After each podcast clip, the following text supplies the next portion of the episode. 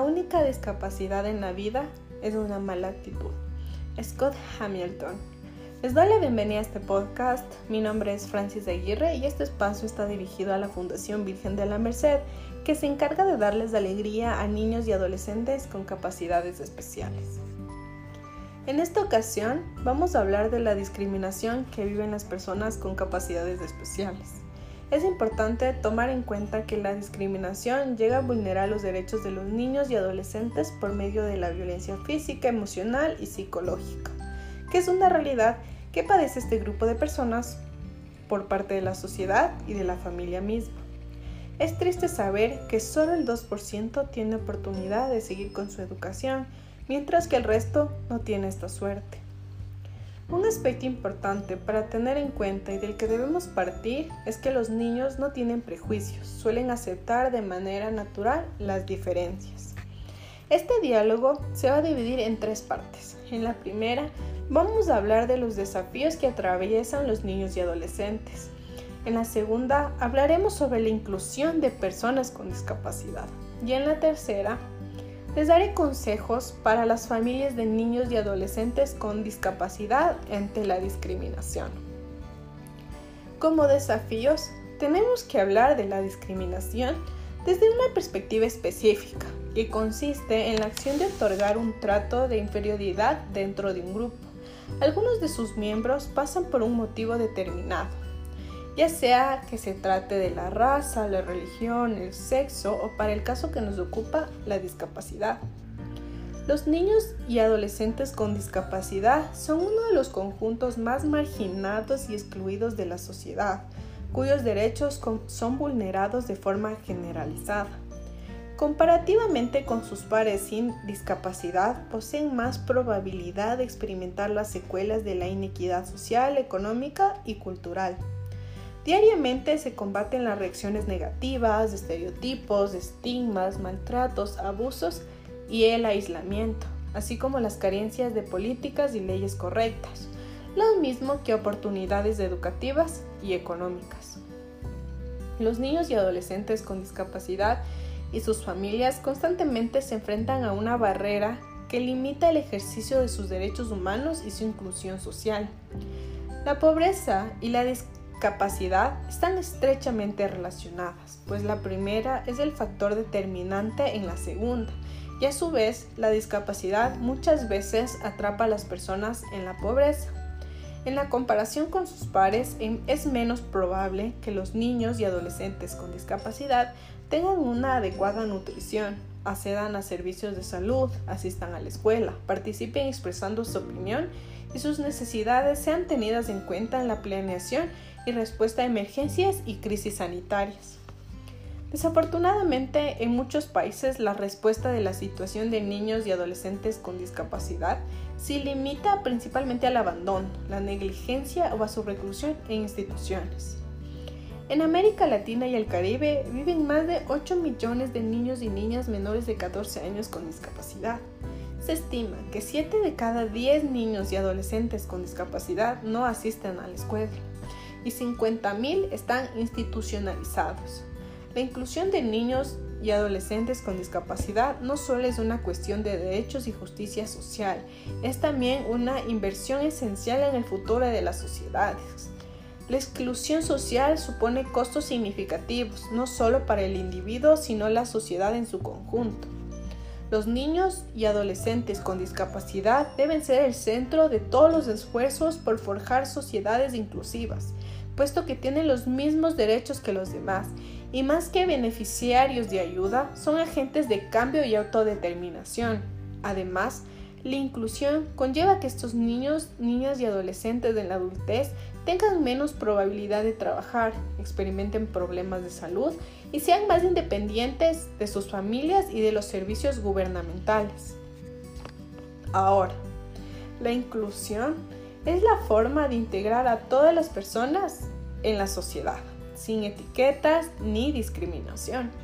Este es el paso necesario que hay que seguir para que nuestros niños vivan en una sociedad libre, en donde todos tengan las mismas probabilidades de, realizarse, adaptarse a sus necesidades. Parece algo increíble que al día de hoy todavía existen millones de niños que se encuentran en riesgo de exclusión social a causa de su discapacidad, porque en la actualidad aún no existe la inclusión en todas las sociedades y esta es la forma de que niños crezcan en igualdad de condiciones pese a su singularidad. La inclusión de personas con discapacidad en las actividades cotidianas conlleva prácticas y políticas diseñadas para identificar y eliminar barreras, como obstáculos físicos de comunicación y de actitud que dificultan la capacidad de las personas de tener una participación plena en la sociedad, al igual que las personas sin discapacidad. La inclusión implica recibir trato justo de otras personas, sin discriminación, hacer que los productos, las comunicaciones y el ambiente físico pueda ser utilizado por más cantidad de personas posible, es decir, un diseño universal.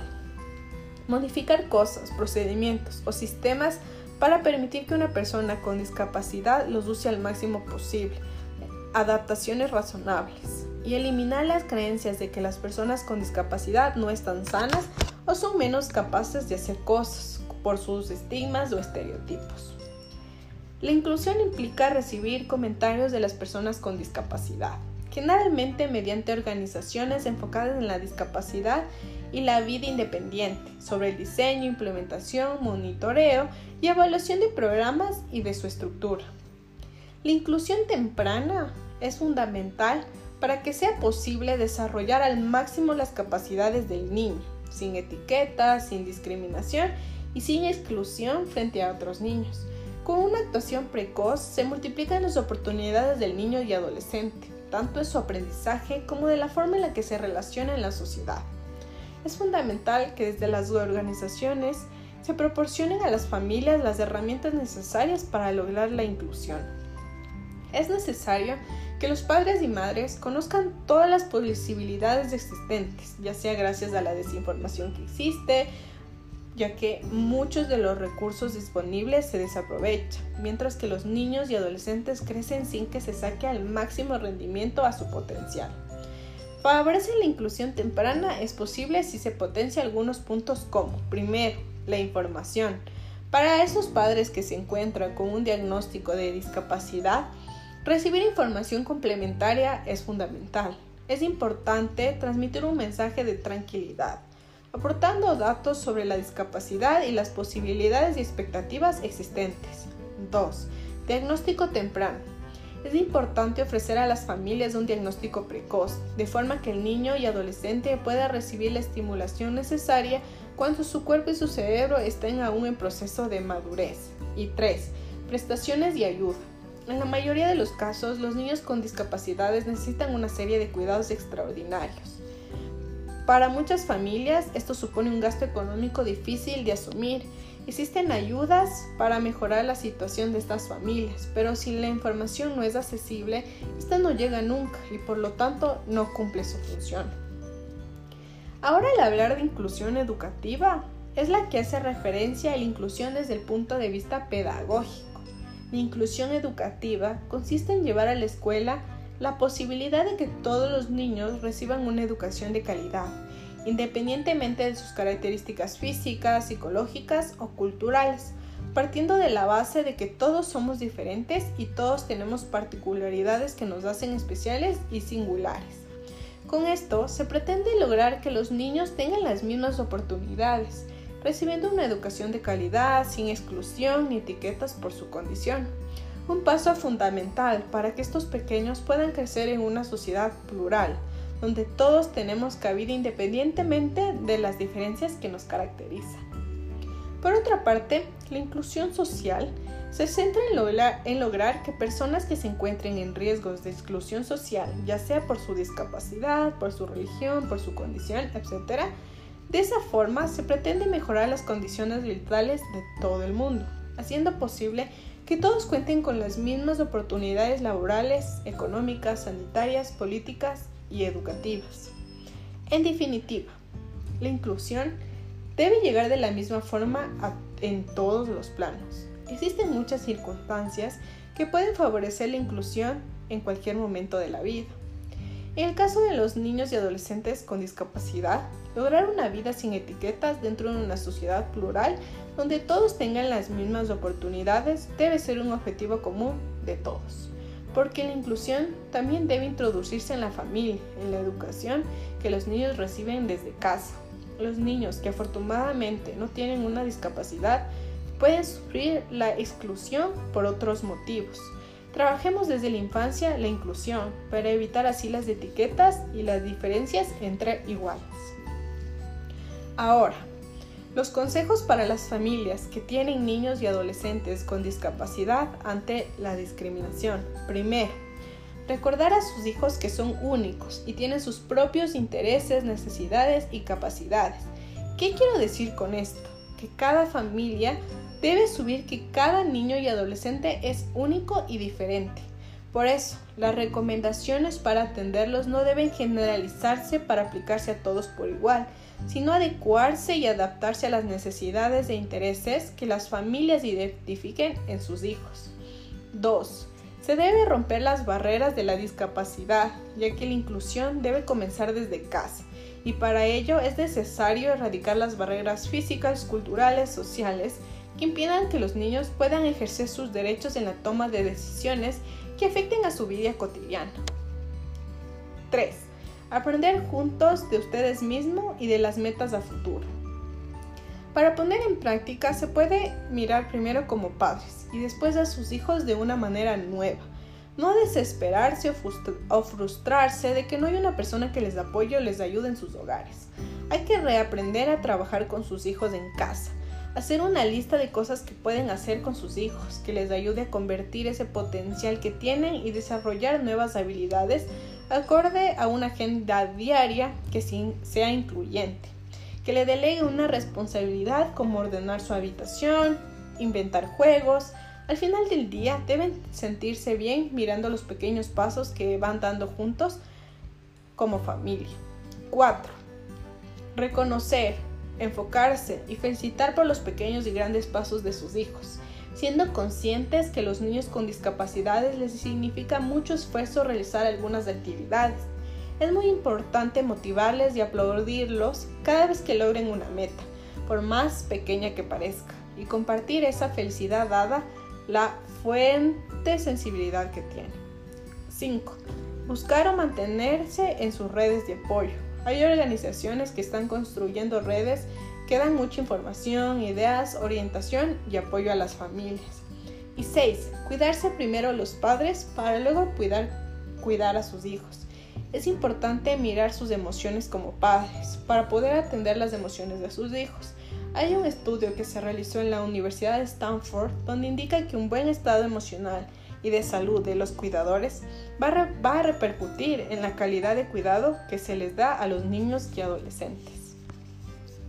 Para finalizar, la discriminación por motivo de discapacidad es un fenómeno presente en nuestra sociedad que experimentan cotidianamente muchas personas con discapacidad. Aunque se estén haciendo procesos importantes en el reconocimiento de los derechos y de la igualdad de las personas con discapacidad, Todavía son muchos los casos en los que las personas con discapacidad encuentran obstáculos importantes para llevar una vida plena y participar en pie de igualdad en las actividades que se desarrollan los demás ciudadanos.